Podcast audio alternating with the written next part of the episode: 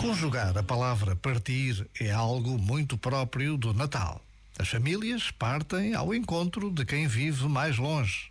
Os estudantes partem ao encontro das suas famílias. Os imigrantes partem para poderem celebrar o Natal em Portugal. Até mesmo Maria e José partiram de Nazaré para Belém. Neste partir de agora, há sempre a mesma finalidade: chegar a casa. Mas o Natal é muito mais do que todas as nossas partidas, o nosso chegar a casa. O Natal celebra um nascimento, o de Jesus, o Filho de Deus.